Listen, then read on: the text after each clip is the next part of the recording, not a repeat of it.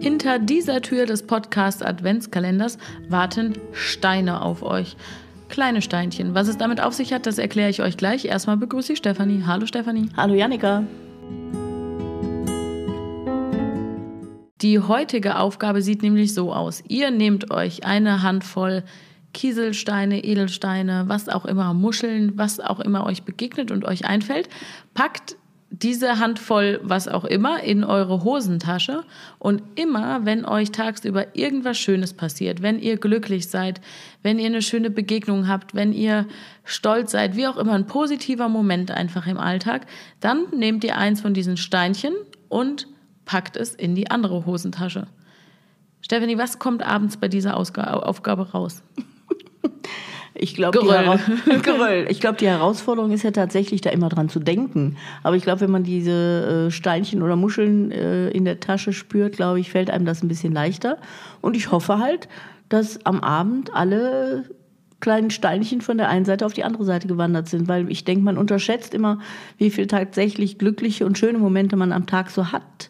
Und das macht einen da so ein bisschen wacher und bewusster für. Und das war so das Ziel dahinter.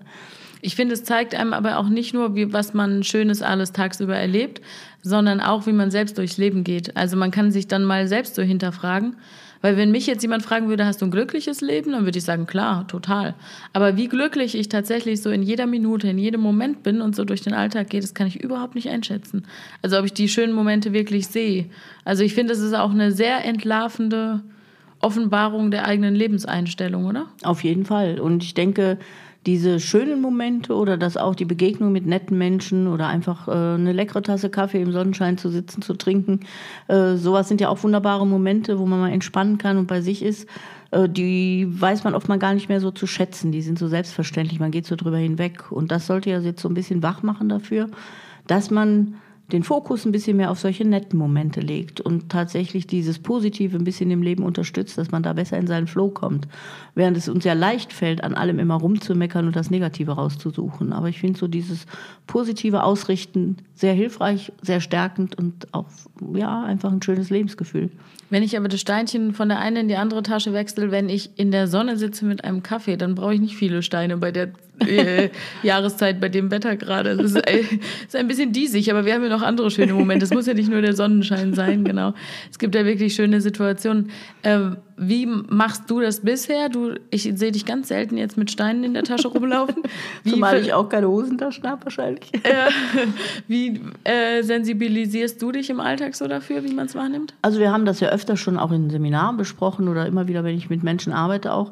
Das ist tatsächlich schwierig, wenn man so zum Beispiel gucken in den Nachrichten, überall gibt es viel Negatives, ja. Und äh, ich finde das seitdem man oder seitdem ich mich natürlich mit diesen Themen beschäftige, sehr wichtig, sich immer positiv auszurichten und tatsächlich die positiven Seiten des Lebens mehr zu betonen.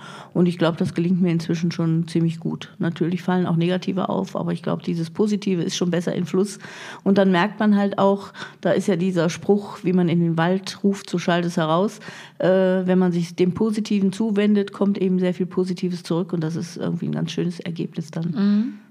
Dann geben wir euch diese Aufgabe mal an die Hand. Ich werde es auf jeden Fall versuchen und dann hören wir uns zur nächsten Tür.